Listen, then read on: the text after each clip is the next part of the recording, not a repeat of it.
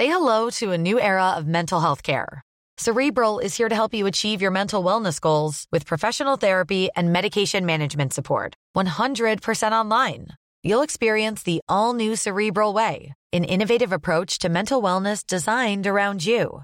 You'll get a personalized treatment plan from a therapist, prescriber, or both in a safe and judgment free space.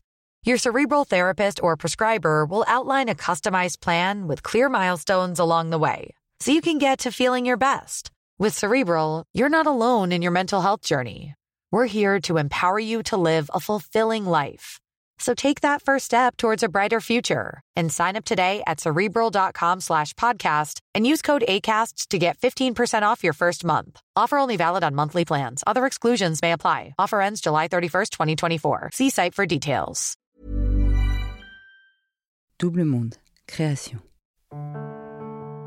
J'ai l'impression que je prends la place de quelqu'un, vu ce qu'on a entendu ce matin, mais qu'est-ce que c'est Mes petits soucis, là, mes petits problèmes de, de, qui je suis, est-ce que, est que je suis heureux, pas heureux, tout ça. Et la psychologue m'a dit, mais monsieur devez, euh, vous devez souffrir, là. Vous avez dû souffrir comme c'est pas possible, quoi. Une souffrance est une souffrance. Je m'appelle Keren, Rose pour les noms intimes. Vous avez peut-être déjà entendu ma voix dans des chansons comme La Liste, ou mes mots dans des livres comme Kérosène. Mais avant même de savoir chanter ou écrire, j'étais dépendante, comme beaucoup d'entre vous. J'ai voulu comprendre comment fonctionnait le cercle vicieux de la dépendance et pourquoi c'était si difficile d'en sortir. L'addiction a ses contradictions que la volonté ignore. Alors quelles sont les solutions? Au travers de discussions décomplexées avec des invités addicts, ex-addicts, thérapeutes, artistes, auteurs, je vous propose de plonger ensemble au cœur de nos modes de fonctionnement. Bienvenue dans Contradiction, le podcast pour les gens qui se donnent du mal pour aller bien.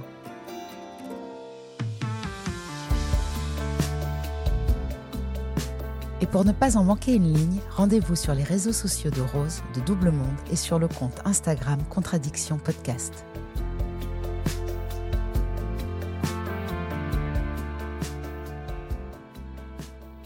Vous êtes-vous déjà senti pris au piège dans votre vie? Enfermé dans un rôle, un travail, une vie de famille? Avez-vous déjà perdu pied face à des difficultés que vous surmontiez jusque-là? Vous êtes sûrement nombreux à vous en être sortis sans succomber aux illusions éphémères que procure l'alcool. Mais certains se reconnaîtront sûrement dans le parcours de notre invité. Jean-Christophe, je suis super heureuse de te recevoir. On s'est beaucoup croisé dans le monde des médias.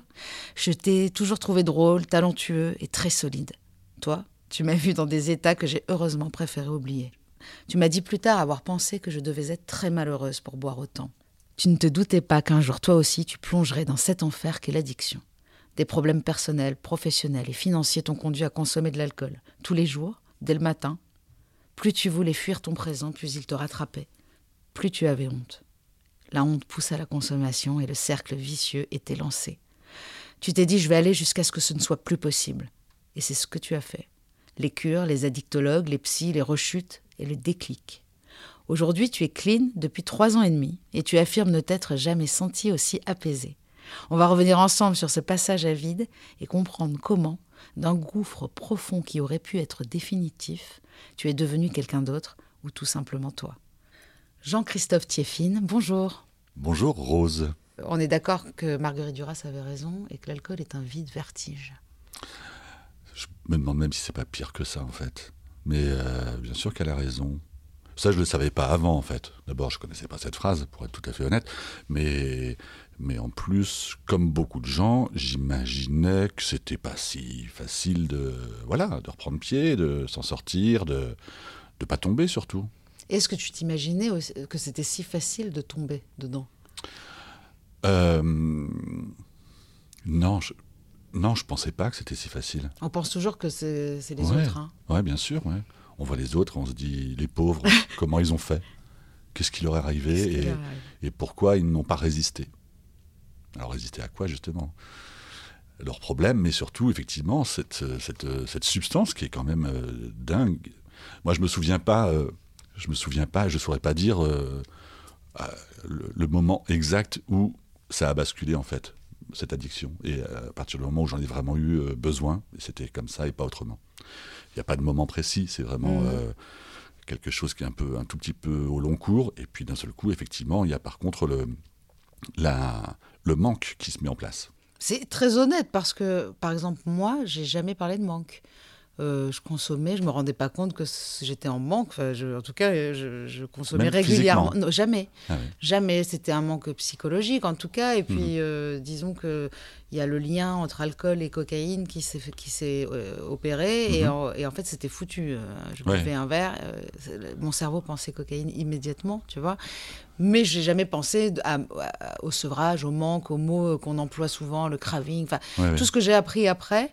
Euh, je ne le comprenais pas du tout sur le moment. Toi, j'ai l'impression mhm. que tu as tout de suite senti que tu étais accro et que tu étais en manque quand tu consommais pas. Ouais, ouais. c'est-à-dire que il y a effectivement le manque psychique, ça c'est sûr. C'est-à-dire euh, euh, quand l'alcool ne fait plus effet, on redevient celui qu'on n'a pas envie d'être. Et, donc, c'est là où, pour moi, c'est effectivement un manque psychique, c'est-à-dire euh, compenser ça et, repartir tout de suite, euh, trouver quelque chose qui va faire qu'on va, qu'on va se sentir mieux. C'est bizarre de dire ça, mais c'est vraiment se sentir mieux.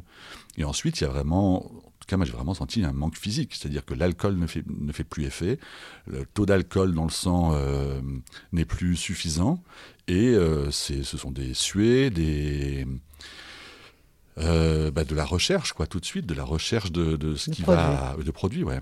Du produit. Euh, c'est fou, mais effectivement, peu importe lequel, quoi. Peu importe lequel. Bah, avant d'en arriver là, euh, toi, tu étais quelqu'un qui. Bah, tu travaillais dans les métiers de la musique, de la télévision. Mhm. Tu côtoyais beaucoup de gens qui faisaient la fête. on s'est croisés, pas mal et pas, mal. de fois et j'ai pas l'impression que toi tu étais euh, dans un état. En même temps moi je j'étais pas du tout en état de constater les états des autres hein. pas tout le temps en tout cas. Et c'était pas non plus euh, moi je t'ai pas vu loin de là euh, tout le temps très alcoolisé. Je t'ai vu souvent très alcoolisé mais pas tout le temps. Non moi je ne, je ne l'étais pas. Effectivement je consommais de l'alcool alors effectivement on travaillait on travaille dans des métiers artistiques où il y a quand même pas mal d'alcool qui, euh, pas qui circule parce que c'est c'est pas interdit, hein. c'est bien ça le problème. Et donc, euh, quand je sortais, en revanche, quand j'allais principalement à des concerts ou des fêtes de sortie d'album ou dans un cadre professionnel, je buvais, mais je n'ai jamais été, j'avais jamais été saoul de ma vie, par exemple. Parce que je pense aussi que j'avais une capacité à, à peut-être à à boire pas mal avant et à ce que ça ne me perturbe pas plus que ça. Mais c'est très grand. Je, tiens à signaler aussi ça. Les gens qui sont grands, en général, tiennent bien l'alcool. Tiennent bien l'alcool, peut-être. Alors je, comprends aujourd'hui pourquoi je ne tiens pas du tout l'alcool. c'est juste ça. C'est ça le problème. C'est une histoire de Même en talons. ah, ça compte pas. Et souvent en talons d'ailleurs. Euh, en tout cas, je ne buvais par exemple jamais chez moi. Il n'y avait pas d'alcool. Dans mon foyer, on en achetait quand on, avait à recevoir des gens, mais il n'y avait pas d'alcool présent, aucune bouteille. Euh, et on ne buvait pas à table. Chez moi, bon, voilà quoi. Mm. Et, en revanche, effectivement, quand je sortais, c'était quelques bières et puis, et puis ça n'allait pas plus loin. Et qu'est-ce qui s'est passé pour que ça change? Ah, mais il y a eu, euh, il y a eu deux choses. Il y a eu un, un burn-out et une dépression. Alors je pense que j'ai eu euh, effectivement une dépression due à un trop plein de travail, euh, vraiment de, façon extrême. D'un côté effectivement ça, de façon professionnelle, et aussi une dépression personnelle, un trop plein de, de, ce que j'étais, surtout ce que j'avais construit, du, du, j'ai pas honte de dire, du personnage que j'avais construit. En fait, je savais pas qui j'étais. Je pensais qu'il fallait que je sois comme ça, c'est-à-dire représenter euh, quelque chose, un quelqu'un d'un peu solide, de sûr de lui, euh, parce que c'était un, un métier aussi, dans les métiers dans lesquels j'ai travaillé, c'est des métiers de décision euh, où on doit faire des choix, et il faut les assumer après ces choix. Mmh. Les choix, c'est assez simple, par exemple, c'est de d'essayer de, de découvrir un artiste et de se dire, cet artiste-là, j'y crois, je crois qu'il va réussir. La réussite, ça peut être de vendre très peu d'albums, mais d'exister artistiquement et d'être très important. Euh, mais en revanche, quand on travaille évidemment dans une maison de disques, je l'expliquais il n'y a pas très très longtemps en plus, cette pression-là, à un moment donné, c'est une décision, on fait un choix sur un artiste, et ensuite il y a toute la boîte qui va vivre avec ce choix que vous avez fait, qu'ils n'ont pas fait. Et donc, si ça se passe bien, tant mieux, et, tout le monde est heureux de bosser pour euh, ce chanteur, cette chanteuse, ce groupe, et, et c'est du succès, c'est de la réussite. Et s'il y a le, la moindre anicroche, on vous regarde en disant Ouais, bizarre ton choix. moi, je l'aurais pas fait, quoi. Puis t'as vu, on n'y arrive pas, quoi. On n'y arrive pas. Et ben, il faut tenir, quoi. Et, ça, c'est. Et en même temps, j'ai toujours voulu faire ce métier depuis adolescent. J'ai jamais voulu être musicien, chanteur, chanteuse. Moi, c'était ça que je voulais faire. Et donc, j'étais très heureux de le faire, mais, mais à un moment donné, il faut montrer de la solidité.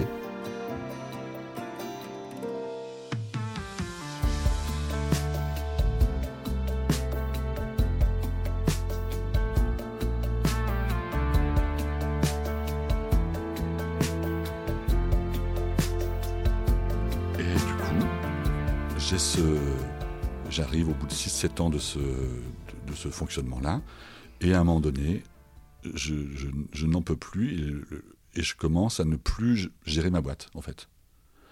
Je me souviens très bien, 15 juin 2015. L'autruche. Ouais, les impôts qui arrivent, les impôts sociétés qui arrivent, et je ne décide pas, mais je ne vais pas les payer. Je ne vais pas, voilà, je ne vais pas payer c'est vraiment une volonté inconsciente de te débarrasser de cette boîte. Ah ouais, ouais totalement. Et de te débarrasser de tout d'ailleurs. Ah ouais, de, de, de, tout. Comme si je n'arrivais pas à arrêter la machine en fait, et, qui était qui s'était emballée totalement. Et j'ai et ce truc-là, je me suis dit, bah après tout, voilà, je vais, le, le moteur va exploser. Voilà, c'est le seul moyen que j'ai, plutôt que de faire une pause et de dire stop, là, j'en peux, je peux pas, là, j'arrive plus à tout, à tout mener de front. Mm. Euh, il y a cette pression de justement faire rentrer de l'argent dans une boîte, ce qui n'est pas la même chose que d'être salarié. Donc euh, la peur, la crainte, euh, la crainte, la, peur terrible quoi, de ne pas pouvoir avoir suffisamment de moyens pour maintenir un niveau de vie qui était conséquent. Voilà. Sans, sans, être, sans faire de folie, hein, c'était pas, mais quand même bourgeois évidemment. Pour vivre à Paris de toute façon. et, ça, ça a duré une bonne année et demie de arrêter, effectivement, en tout cas de faire en sorte que la machine s'emballe, c'est-à-dire au bout d'un moment de ne plus répondre euh, au courrier, quoi, au courrier professionnel. Je, sens même, quand tu en parles, bah, un peu des palpitations. Je veux dire, c'est ah une période. Moi, je, ressens terriblement l'angoisse là, et ça, ça, m'angoisse vraiment. non, mais je vois, je vois, je vois le, je vois le concept, quoi, de totalement abandonner. Euh, ah la, gestion de choses que tu sais, enfin, tu sais que ça va te retomber dessus à un moment donné, quoi. C'est impossible que tu, que tu passes au mm. travers. Et alors, c'est à ce moment-là que tu te mets à boire, finalement? Eh bien, non, parce que justement, à ce moment-là, je ne bois pas. Je, je tiens uniquement, je ne saurais pas dire autrement, que avec ma tête. Ah, le mental. c'est-à-dire, le mental, c'est-à-dire cloisonner comme un, comme un fou. Donc, personne ne sera au courant, personne n'est au courant. Il n'y a que moi qui sais je partage avec personne, je me fais aider. C'est totalement idiot. Après coup, je me dis, mais comment j'ai. Pourquoi j'ai, pourquoi j'ai fait ça, quoi? Et, donc, même euh, intimement, je pourrais dire, je, ne partage avec personne. Et, donc, je vais euh, cloisonner, faire en sorte de, en tout cas, dire toujours, bah, non, ça va super bien, merci, c'est super, non, non, ça va bien. Et euh, de montrer même les réussites quand, quand il y en a. Donc, personne ne s'inquiète. Et moi, j'ai tout laisser tomber. Et donc le courrier, les courriers arrivent de, des différents euh, euh, rappels. rappels, et choses comme ça. Et alors mon truc, ça va être de d'attendre le facteur, de me cacher dans ma rue, d'attendre le facteur, pour que le facteur ne me voit pas non plus, sinon il y a peut-être des recommandés, il demandera de les, les, réceptionner, de retourner à la boîte aux lettres une fois que le facteur est parti, de prendre le courrier professionnel et de le mettre dans un tote bag, de ne pas, pas, le regarder, surtout pas, et de le cacher. Et ça, je vais tenir pendant, je ne sais pas, un an, un an et demi comme ça. Et après, donc là, je tiens uniquement avec, euh, en, en, faisant un effort de malade pour euh, ne pas y penser. Et effectivement, au bout d'un moment, je, mon, mon, cerveau, ma, ma, ma, ma, tête ne suffit pas. Et c'est là, par contre, que je vais commencer à boire. Pour oublier. Ouais pour oublier, pour oublier ce qui se passe, pour oublier ce que je fais, ce que je fais. Hein. Ta tête ne suffit pas, euh, elle n'y arrive plus. Ouais. Donc ça, c'est le début de la descente aux enfers. C'est fou la rapidité avec laquelle tu vas devenir euh, dépendant. Ah ouais, ouais, ouais. J'ai, alors on en parlera peut-être, mais il y, a un vrai truc lié à l'alcool qui est qu'après, la mémoire est très très très affectée.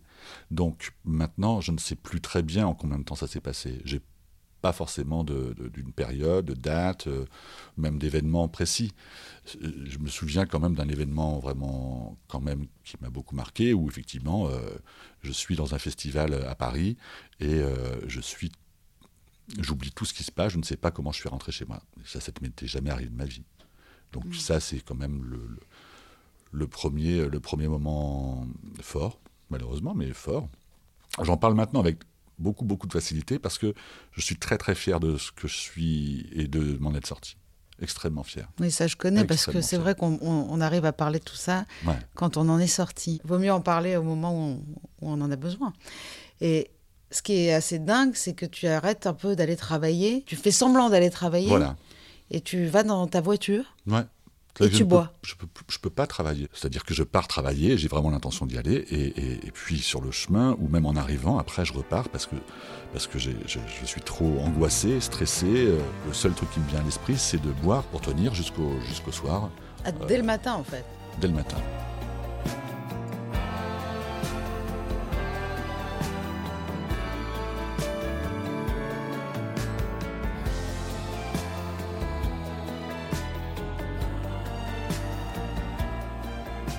J'ai plutôt un truc assez, assez gai, pas agressif, ça c'est une chose.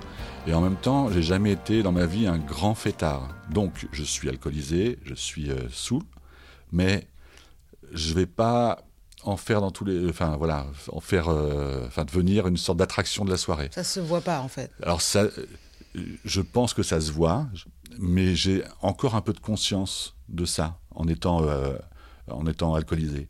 Donc j'ai quand même des petits réflexes pour faire un peu attention. Mhm. Euh, mais euh, ce qui n'était pas forcément ton cas, en l'occurrence. Non Tu étais beaucoup plus expansive. Mais en fait, j'étais en train de penser à ça parce que, euh, en fait, les gens étaient habitués à ça. Donc, je voulais pas euh, trahir ma, ma, réputation. Euh, disons que ça choquait plus personne puisque c'était devenu une habitude. C'était sans surprise, quoi. Alors que toi, peut-être que ton état, les gens peut-être se disaient, les gens qui te connaissaient bien, bah, attends, ça fait plusieurs fois que je le vois, il est, pas pareil que David. Ouais, et il est pas comme avant. À quel moment tu as senti que, que tu contrôlais plus et que tu n'avais plus de limites et que ça allait aller c'était allé trop loin? C'est allé très très vite en fait, hein, puisque je crois que j'ai vraiment, à mon avis, une, euh, une année, euh, peut-être même un peu moins, une année vraiment d'alcoolisme. Un peu moins, je crois. Donc on peut devenir alcoolique en un an on m'a dit qu'on pouvait faire, on m'a dit, c'est-à-dire les, spécialistes en l'occurrence, des psychologues ou des addictologues, m'ont dit qu'on, dans ces cas-là, c'était une sorte de, c'était plus une crise d'alcoolisme. On dit d'un alcoolique ou de, je pense, de quelqu'un qui est addict, hein, euh, une goutte suffit pour redémarrer. Eh bien, moi, on me l'a dit, on me l'a dit comme aux autres euh, personnes qui étaient avec moi en traitement, et ben je, je le crois, et du coup, ça me, ça me tient en fait. Mmh. Je me dis, je n'ai jamais euh, bu depuis, j'ai rien bu depuis euh, trois ans, presque et demi maintenant. Parce que aussi, dans ma tête, je, me dis, bah ouais, c'est sûr, c'est sûr. Si je rebois une goutte, bah c'est reparti, quoi. Donc, euh, parce qu'il y a, des tendances aujourd'hui chez les psychologues à parler du fait qu'on puisse recommencer à un moment donné à boire. Il y a des nouvelles tendances là-dessus. Mhm moi, je, pour l'instant, je doute beaucoup parce que je suis persuadée aussi qu'une goutte suffit euh, et que c'est pareil pour la cigarette, c'est pareil pour tout. Hein. Si on a été un gros fumeur et qu'on a arrêté, euh, refumer une cigarette, c'est tout à fait. Euh, bah, en fait, moi, j'ai eu, c'est juste cet exemple-là. Par exemple, j'ai eu une, une, une psychothérapeute pratiquant la PNL euh, après que je sois... La programmation neurolinguistique. Programmation neurolinguistique, qui est une technique qui m'a beaucoup aidé. Euh, cette psychologue, cette psychothérapeute, je l'ai trouvée euh, après donc euh, être sorti de, la cure qui m'a qui m'a sauvé. Hein. On va revenir quand même sur les, solutions. Et cette euh, cette psychothérapeute, au bout de six mois de traitement, on, parlait toujours effectivement de ce qui m'était arrivé ou de, de, de ce que j'ai fait en l'occurrence. Et elle me dit, mais vous savez, j'ai réfléchi, effectivement, je crois que vous avez fait une crise d'alcoolisme, et donc, si vous rebuvez à petite dose sans doute que vous ne replongerez pas. Eh ben, j'ai changé de psychothérapeute en ah fait. Ah oui. ça a été radical. Je ne suis, je lui ai. Elle a peut-être raison, expliqué, mais ça vaut pas le coup d'essayer. Ouais, moi, je pense. moi, j'ai pas envie qu'on, me- j'ai pas envie de réfléchir à ça. pas envie d'entendre ça. pas envie de savoir. Alors, Je- pour moi, c'est on, on replonge. Et d'abord, je vais juste terminer là-dessus. Ce qu'on, ce qui était vraiment très intéressant, c'est que en plus on explique euh, scientifiquement que effectivement on a des neurotransmetteurs, donc dans le cerveau, qui sont euh, vraiment, euh, qui sont là pour euh, juguler justement notre, notre l'addiction qu'on peut avoir envers certains produits. Ça Mhm. peut être le sucre, évidemment, beaucoup le sucre, l'alcool, les drogues, peu importe, la cigarette.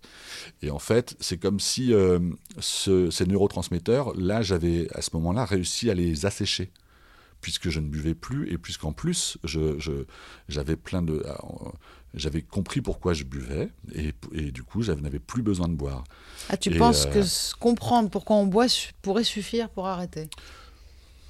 En tout cas, euh, régler ses problèmes psychiques. Et, euh, moi, ça m'a, c'est, ce qui a été, euh, c'est ce qui d'un côté, le déclencheur, ça a vraiment été ça, vraiment un mal-être général et une, perte de, repères dans ma vie. Et le fait de enfin me dire, voilà, ben, en fait, celui que j'étais, c'était pas un sale type, mais je pense que je peux faire mieux et je peux être mieux et me sentir mieux. Ça a aussi beaucoup aidé à ce que j'arrête. Mhm. Et donc ces fameux neurotransmetteurs, on m'a expliqué une, un- une sorte de... Prenons une éponge en fait, une éponge qui est asséchée, vous remettez trois gouttes de, de liquide, elle va reprendre, elle va, voilà, elle va se, se redévelopper. Mhm. Eh bien, j'aime bien cette image-là. Moi, je me, en fait, je, je me dis, voilà, si je rebois une goutte, ils vont revivre. c'est un peu, un peu naïf, mais c'est un peu ça. Ils vont, ils vont refonctionner. Euh, et ou, ou alors, En fait, ils le sont circuit secs. va vite. En fait, c'est Ouais. surtout un circuit. Euh, on retrouve vite la mémoire du circuit, en fait, de ouais. Une fois Ouais. qu'on on sait que, Mhm. que telle chose nous a procuré du plaisir, euh, c'est très facile d'y revenir et puis de retomber dans la dépendance.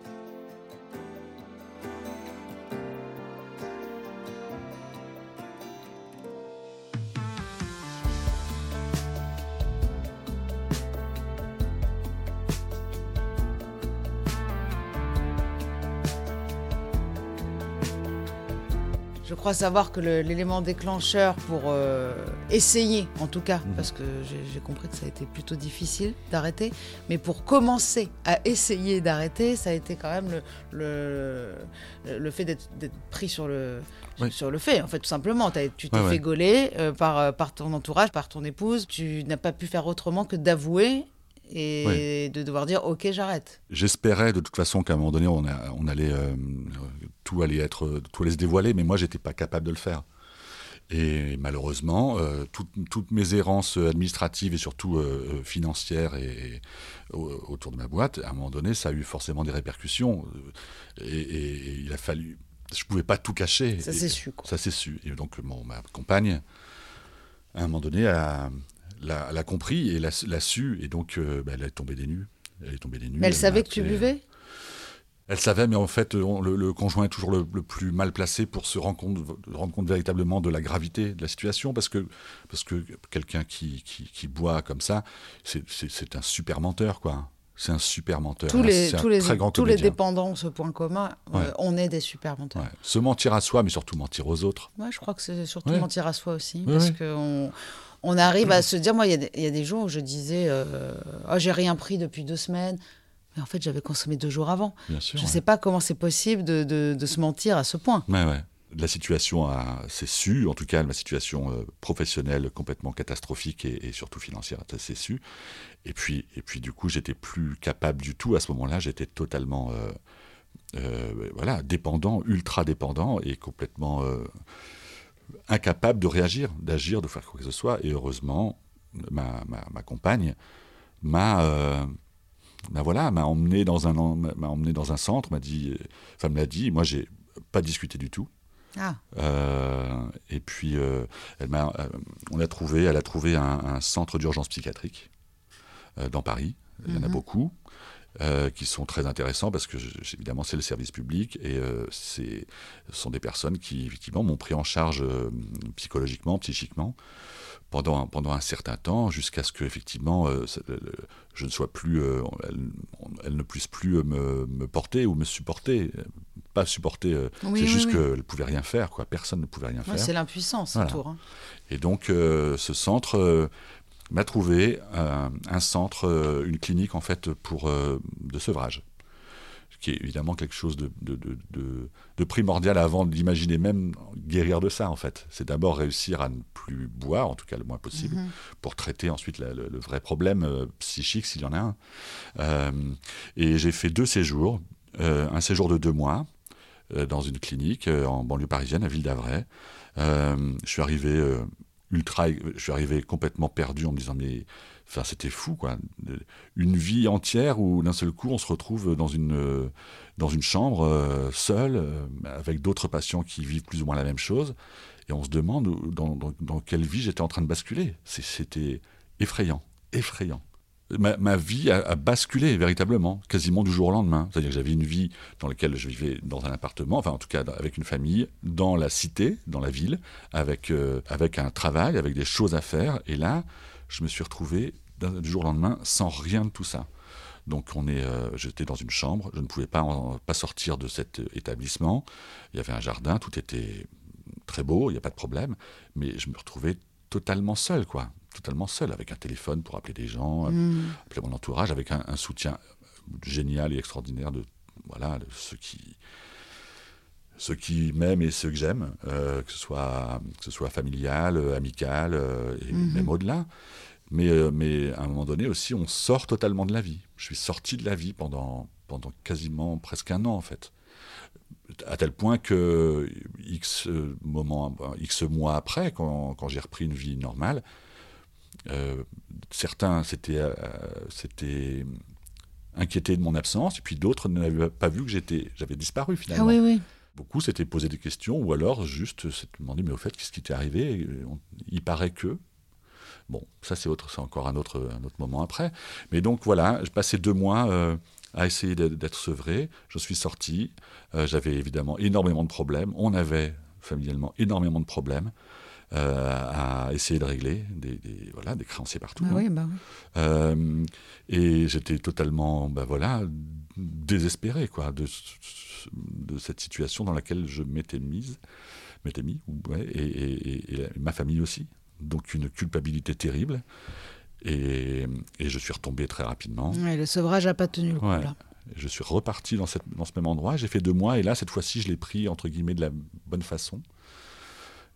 En fait, il faut, euh, il, faut le, il faut surtout voir la chance et l'opportunité que, que ça, peut être, plutôt que de. Enfin, si on subit, de toute façon, ce, que, ce à quoi on résiste subsiste. Euh, on peut, ça sert à rien de vivre ça euh, comme une torture. Vraiment, c'est censé être une chance. Hein. Oui, oui, moi j'ai compris à ce moment-là que c'était je, je faisais tout ça pour moi et pour. Il y a eu un moment en fait qui, qui a été un moment clé, qui est qu'en fait le psychiatre euh, un jour, ah une phrase. Euh, voilà, il y a une phrase, il m'a dit écoutez, euh, j'ai l'impression qu'il vous reste quand même encore un peu de vie en vous.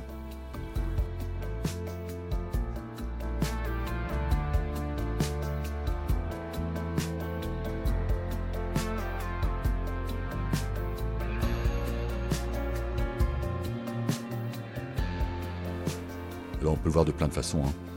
C'est-à-dire, on peut se dire, ah, génial, il me reste encore un peu de vie. Et moi, évidemment, je l'ai plutôt dit, putain, il me reste que ça. C'est fou, quoi. parce qu'évidemment, j'avais. j'ai eu des idées, euh, des, idées suicidaires, évidemment, beaucoup, beaucoup, beaucoup, mais je ne suis pas passé à l'acte, et tant mieux. Euh, et, et, ça, je me suis dit, ah ben, bon, ben, je vais essayer d'en profiter. je pense que là, ça y est, je suis au fond, du fond, du fond. Il reste une étincelle, il faut, la, il faut la raviver. Voilà, ou le la fameuse image de la piscine. Hein, j'étais au fond de la piscine, et ou bien on donne un coup de pied euh, au fond et on remonte, ou alors on y reste, quoi. Eh bien. Moi, j'ai quand même la sensation qu'il faut toucher le fond pour remonter. Ah ouais. Euh, je pense que si. Euh, c'est pour ça qu'il y a autant de gens qui boivent trop mais qui ne s'arrêtent pas, mhm. malheureusement. Mhm. Et moi, je suis persuadée que c'est une chance d'aller toucher le fond. Il y a énormément de psychologues qui le disent, c'est Thierry Janssen qui en parle. C'est euh, chaque crise est vraiment une opportunité. C'est le corps en fait qui se débat pour essayer de te dire il y a un truc qui cloche dans ta vie, Mhm. il faut changer quelque chose. C'est une opportunité de changer quelque chose et donc toucher le fond. C'est une chance parce qu'il n'y a que là qu'on peut remonter et surtout Ouais. se, se- se réinventer, tu vois. Parce que ceux qui continuent de boire et qui touchent pas le fond et qui considèrent qu'ils ont Mhm. une consommation no- normale, ils sont malheureux, mais ils le savent pas. euh, ils sont pas assez malheureux pour le savoir.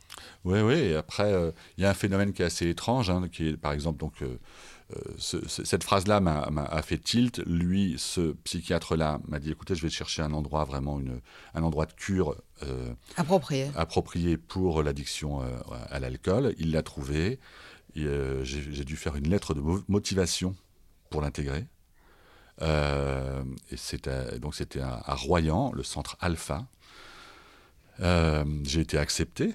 Et dans ce séjour-là, justement, pour revenir à ce que tu disais juste avant, ce qui m'a ultra surpris, mais les psychologues justement en parlaient, c'est euh, c'est que il y a hum, nombreuses- de nombreuses personnes qui étaient euh, dans ce même centre avec moi, qui ont fait le même parcours et donc qui ont réussi à tenir, tenir. Ça durait six semaines, hein, le centre alpha. C'est six semaines pour tout le monde.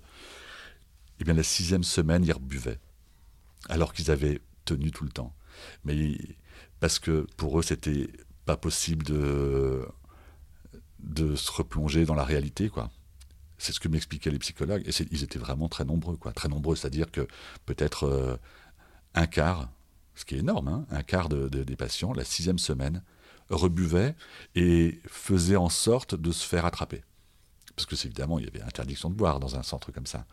Eh bien, ils laissaient une trace qui faisait qu'on pouvait remonter à eux. Ou alors, euh, leur comportement faisait que les psychologues le, le. Et toi, cette fois-ci, parce que tu m'as raconté que les autres fois, tu arrivais à trouver de l'alcool, même au centre où Ouais, tu étais ouais, en ouais, cure. Et cette fois-ci, là, tu as suivi les règles strictement et tu as joué le jeu, quoi. J'ai joué le jeu, mais j'ai joué le jeu simplement parce qu'il y a eu un deuxième déclic terrible qui est que, en fait, ce, ce- ce- le- c'est vraiment un parcours. On rentre euh, dans ces centres alpha, on rentre huit toutes les semaines. Il y a huit personnes qui rentrent le mercredi et donc huit autres qui sont au bout de leur sixième semaine et qui sortent. Donc, euh, moi, je, je suis rentré euh, avec sept autres personnes. On- quand on rentre, on doit souffler dans un alcotest et être à 0, 0, 0, sinon on n'est pas, on retourne chez soi. J'étais à zéro, on est rentré, donc j'ai découvert sept autres personnes, euh, et, et on, on va vivre ensemble pendant six semaines. Et la première, le premier exercice à faire, c'est euh, donc on rentre un mercredi, et donc le jeudi matin, euh, toute la journée, on va chacun avoir 20 minutes, donc on va préparer, euh, on va avoir le temps pour préparer, 20 minutes pour raconter ce qui nous est arrivé, pourquoi on est là, quoi. Et moi, je passais en quatrième ce jeudi-là. C'est-à-dire qu'il y avait trois personnes le matin, le déjeuner du midi, ensemble, hein, dans un réfectoire et tout ça, et après c'était à moi. J'avais écrit tout ce que voilà, tout ce que je savais, tout ce que tout ce qui m'était arrivé, tout ce qui m'était arrivé, tout ce que je m'étais aussi infligé, hein. parce que c'est ça aussi l'alcoolisme, hein, c'est aussi s'infliger quelque chose. hein. Euh, et les trois personnes du matin sont passées. Il y avait euh, deux femmes et un homme, et les trois avaient été violés dans leur vie, les trois. C'était et donc euh, nous on était les autres étaient en face à écouter l'histoire de chacun. Ça a duré toute la journée. On est parti donc faire ce, déjeuner. Et moi j'ai pleuré. Je suis allé dans un coin et j'ai- pleuré parce que c'était tellement terrible ce qu'on avait entendu. Euh, et puis puis surtout je me suis dit mais qu'est-ce que tu fous là espèce de excusez-moi mais espèce de con quoi. Toi avec tes petits problèmes des, existentiels de je suis pas bien dans ma peau, euh, euh, je viens d'un milieu et, et je me suis élevé dans la société, mais finalement qui je suis Est-ce que c'est ce que je voulais véritablement et C'est puis, le euh, syndrome de l'imposteur, mais même dans les, Oui, dans- pour les, les mauvais Ah côtés, ouais, ouais, ouais. J'ai pas le droit d'être là. Et donc, euh, après déjeuner, ben, c'était à mon tour. J'ai fait mes 20 minutes, j'ai raconté ça. J'ai raconté le plus honnêtement possible, sans doute plus honnêtement que ce que, que ce que j'avais t'avais prévu de faire. prévu.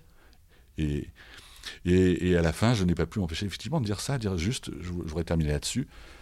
Franchement, j'ai honte, j'ai l'impression, légitime. ouais, j'ai l'impression que je prends la place de quelqu'un, vu ce qu'on a entendu ce matin, mais qu'est-ce que c'est, mes petits soucis, là, mes petits problèmes de, de, de qui je suis, est-ce que, est que je suis heureux, pas heureux, tout ça. Et la psychologue m'a dit, mais monsieur Tieffin, vous devez, euh, vous devez souffrir là. Vous avez dû souffrir comme c'est pas possible, quoi, non? Euh, Et la souffrance, elle est, voilà, une souffrance est une souffrance. Il n'y a pas de degré de souffrance. On a reconnu ta souffrance. Et voilà. Et à partir de ce moment-là, c'est pas que j'ai arrêté de boire. De toute façon, j'avais, voilà, j'étais là pour arrêter de boire. Mais surtout, là, je me suis battu comme un chien, mais comme un chien. Ah, parce qu'on a reconnu ta souffrance, en fait. Ah ouais. Et je me suis dit. Et ça, c'est le début de, c'est le début de, du. Bien sûr. Ouais. Et puis j'ai une chance. Et puis c'est une chance, voilà. On me donne une chance, bah, allez. Là, c'est bon. J'étais là, je suis au fond de la piscine. Je donne ce putain de coup de pied. C'est fou cette clinique alpha euh, qui, qui, peut, qui peut guérir en six semaines. Et euh, en tout cas, alors guérir dans le sens où il y a plusieurs techniques qui sont appliquées, pas mal d'hypnose, la fameuse PNL, programmation neurolinguistique, qui permet de traiter du trauma, des traumas qui, qui, qui pour beaucoup, nous ont amenés à ça. C'est pas les effacer, c'est absolument pas les effacer, c'est plutôt euh, reprogrammer. Ouais, reprogrammer. Donc euh, faire en sorte que ces traumas ne, ne, ne, ne viennent pas nous, euh, nous, nous attaquer quand on se retrouve dans une situation qui peut rappeler ce qu'on a déjà vécu c'est aussi bête que ça, mais un alcoolique, quand il, quand il repasse devant un bar où il a vécu quelque chose de dur, euh, ça va forcément, ça, peut réenclencher l'envie d'aller dans ce bar. Et puis surtout, psychiquement, c'est effectivement, moi j'avais beaucoup de, euh, de, choses. Voilà, tout le monde a vécu des moments qui, qui, ont été un peu fâcheux, euh, avec ses parents, sans ses parents, adultes, des trucs qui effectivement systématiquement nous sont des freins, des freins terribles. Moi mmh. j'avais j'avais, j'étais pas suffisamment fort et pas armé avant pour euh, faire en sorte que ces freins-là ne réapparaissent pas systématiquement quand je me retrouvais à devoir prendre des décisions, à, à pas prendre des risques, mais en tout cas à être, euh, voilà, être fort, quoi. Tu sais ce qu'on m'a dit euh, Narcotique Anonyme? On m'a dit si tu crois que que tu es sevré et que tu es sorti d'affaires, passe, passe une semaine en famille. C'est-à-dire que ça réveille. Oh, c'est normal. Ça C'est pas que la famille peut être exceptionnelle même.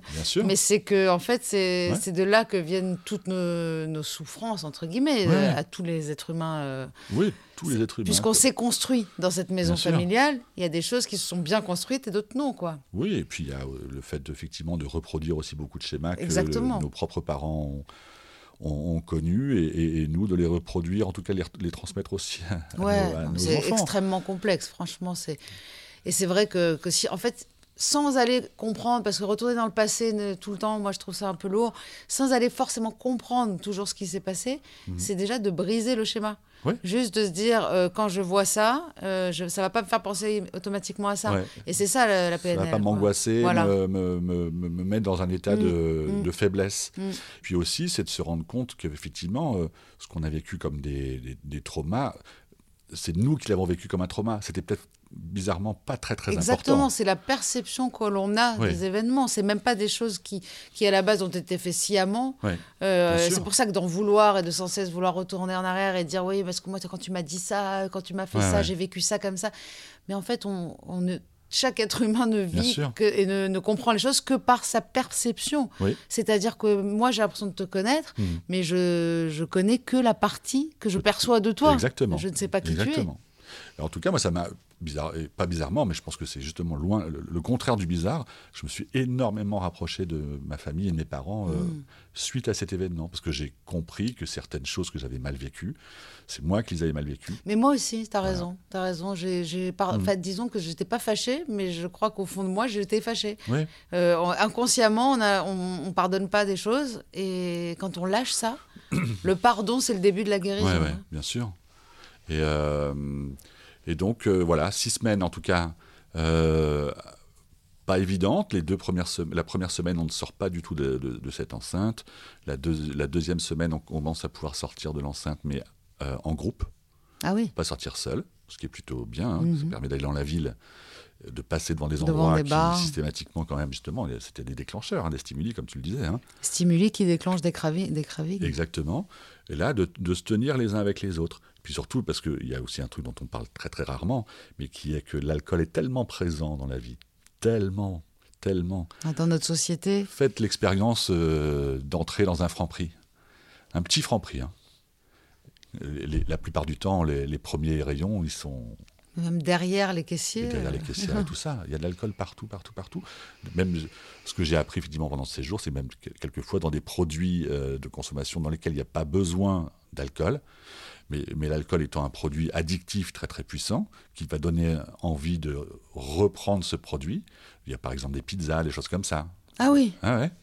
Mais, euh, ah mais tu vois, ça, je ne savais pas du tout. C'est vraiment, c'est, il y a, par moment, regardez dans les, les ingrédients, il y a dans certaines, certaines, pâtes à pizza, il y a un, voilà, il y a un, il y a un pourcent d'alcool. Pourquoi? Il n'y a aucune raison. C'est pas pour faire gonfler euh, la, la, la, pâte. Hein. Il y a d'autres additifs euh, bien, bien plus forts que ça. Mais c'est vraiment pour se dire, bah, tiens, ah ouais, ouais. Elle était vraiment bonne. J'ai bien, j'ai bien y revenir sur Non, mais surtout en France, en fait, on est, on est quand même conditionné par ça. Aujourd'hui, boire du, si tu bois, moi, combien de fois on me dit, tu vas quand même boire un peu de ce vin, il est incroyable. Mais quoi, si tu, si, tu t'arrêtes, euh, si tu t'autorises plus de plaisir. Euh, bien sûr, ouais. Et en fait, les gens ne comprennent pas non plus que que l'on puisse pas contrôler. Mais moi, très rapidement, j'ai eu aucun souci après être sorti. Euh, euh, bah, de guéri, manifestement en tout cas, euh, oui, guéri, puisque je n'ai pas plus jamais rebu depuis euh, mon entrée dans ce, dans ce centre. très rapidement après, j'ai pu être à des endroits où d'autres personnes buvaient. Sans problème. voilà. Je prenais pas de risque, j'allais pas dans les bars, ça m'a pris peut-être un an d'aller dans Au un début, bar. c'est dur. Hein. Ouais. Mais en tout cas, si chez moi ou autour de moi, les, gens, les gens buvaient un apéritif, ça ne me posait pas de problème. Par contre, on m'avait par contre, je n'ai plus jamais réouvert ouvert une bouteille d'alcool pour quelqu'un. Hmm. Je ne fais plus les gestes, je ne sers plus. Parce que le corps, euh, c'est voilà, c'est une mémoire en fait, hein. et même les gestes peuvent être une mémoire. Donc on essaie, on nous dit. Moi, comme j'ai toujours cru les médecins, en général, même pour une angine, pour un truc comme ça, je fais ce qu'on me dit. Donc euh, là, je fais la même chose. Je me dis, bah, voilà, essayez pas, n'essayez pas de, provoquer, en tout cas, de vous mettre dans une situation potentielle de rappel de quoi que ce soit. Donc, Parfois, on se croit plus fort que ce que l'on est aussi. Hein. On est mm. sûr que ça nous fait rien. Et finalement, en fait, inconsciemment, d'avoir vu toute la soirée les gens boire. Ouais. Ça dépend. Moi, je vois, il y a beaucoup de gens aussi qui, qui sont gênés de boire. Euh, ça ne te dérange pas que je. Et j'ai l'impression que j'ai une maladie, tu vois. mais en fait, j'ai une maladie. En fait, j'ai une maladie, Mais, mais, en fait, il faut considérer qu'on est allergique, tout simplement. Exactement. On ne peut pas le boire, on est allergique à l'alcool. Et je pense que c'est une très bonne solution. Tu as, connu aussi les groupes de parole dans, ce, dans cette clinique euh, euh, dans, la, dans, la, précédente, en fait, j'ai connu les alcooliques anonymes. J'étais très réticent. Euh, d'ailleurs, je ne savais même pas pourquoi, mais j'avais un espèce de truc un peu genre, c'est bizarre. Et surtout, être aux alcooliques anonymes, ça veut vraiment dire que en es France un aussi. Quoi. Alors en France, on adore le vin, mais on n'aime pas les alcooliques anonymes. en fait, ça m'a vachement aidé. En fait, ça m'a vachement aidé. Euh, j'y suis allé peut-être une année en tout, puis je ne suis plus jamais retourné depuis très longtemps parce que j'en avais, ai plus besoin. Mais c'était vraiment très important de d'être avec d'autres personnes qui finalement ont, ont vécu ou vivent la même chose que toi. Et puis, euh, et puis c'est d'ailleurs aux alcooliques anonymes que j'ai appris ce, ce mot. Euh, que dont j'avais jamais entendu parler et qui, pour le coup, maintenant, beaucoup, beaucoup m'en parlent, c'est d'être résilient, quoi, le résilient. C'est-à-dire réussir à, à... Transcender une souffrance. À transcender une souffrance. Et, moi, c'est le truc dont je suis plus fier dans ma vie, à part évidemment, comme beaucoup, euh, d'avoir eu des enfants euh, formidables. Oui, encore. Hein mais euh, ouais, pourquoi, mais pourquoi, encore, pourquoi on est fiers ils sont, ils sont à part entière eux-mêmes. On n'est pas censé être fiers. Mais des choses qu'on réalise, moi, je, je, franchement, je te soutiens dans, dans, cette fierté parce que on ne se rend pas assez compte à quel point c'est difficile. Aujourd'hui, bon, tu m'as déjà répondu, tu m'as dit que consommer modérément, ça ne t'intéressait pas de toute façon. Non, et qu'est-ce que tu, comment t'envisages euh, la suite? C'est-à-dire, euh, tu, est-ce que ça t'a donné des forces pour faire d'autres choses dans ta vie euh, qui finalement te conviennent plus? Oui, ben en fait, j'ai, ma vie a totalement changé autour de cet événement-là. Je suis reparti de 0, 0, 0. C'est-à-dire que je suis reparti vivre chez mes parents, par exemple. Hein. J'avais plus oh rien, plus aucun moyen, plus rien. Et je me suis battu. j'ai retrouvé du travail euh, à presque 50 ans, ou même 50 ans peut-être, je ne sais plus. Je, travaille maintenant, je sais pourquoi je le fais, avec un plaisir dingue. Et, et, et, même si effectivement on a, une, on a tous connu une période difficile, moi maintenant je sais, comme, je sais ce, que, ce que je cherche dans ma vie enfin. Donc euh, ça, c'est pas mal de dire je sais ce que je cherche. C'est-à-dire que tu continues quand même à chercher. Ah oui, heureusement. C'est-à-dire que tu dis pas j'ai trouvé ce que je cherchais. Non, non, non, cherche, tu, sais ce que tu cherches. c'est bien, c'est encore honnête.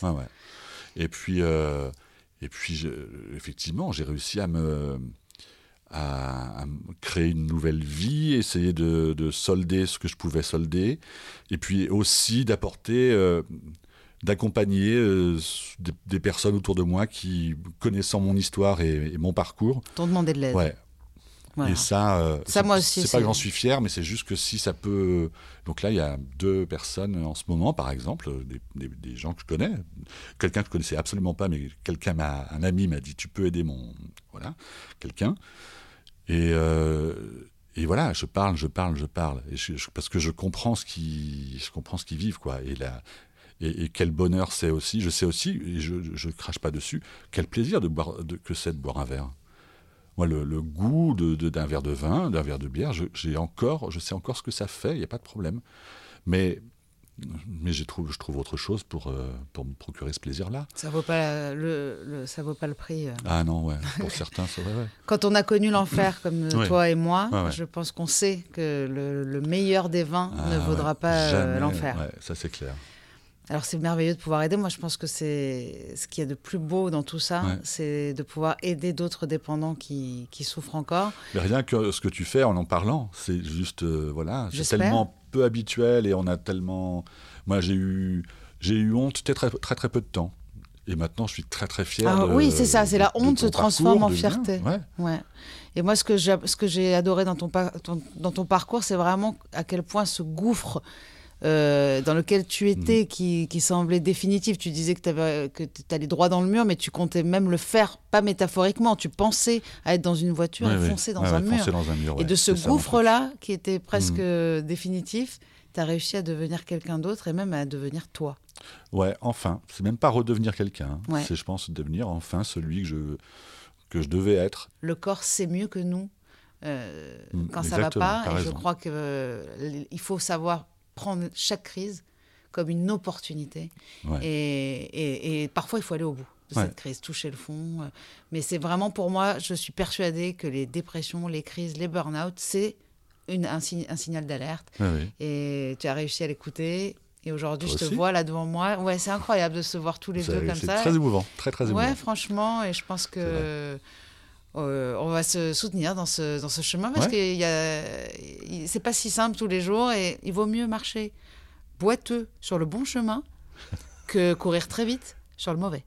Merci beaucoup Jean-Christophe bah, merci d'être venu. J'étais très content de te voir. Moi aussi.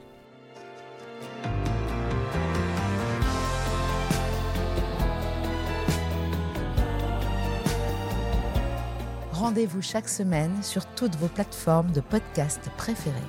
Et en attendant, on se parle sur les réseaux sociaux de Rose, de Doublement de Création et sur le compte Instagram Contradiction Podcast.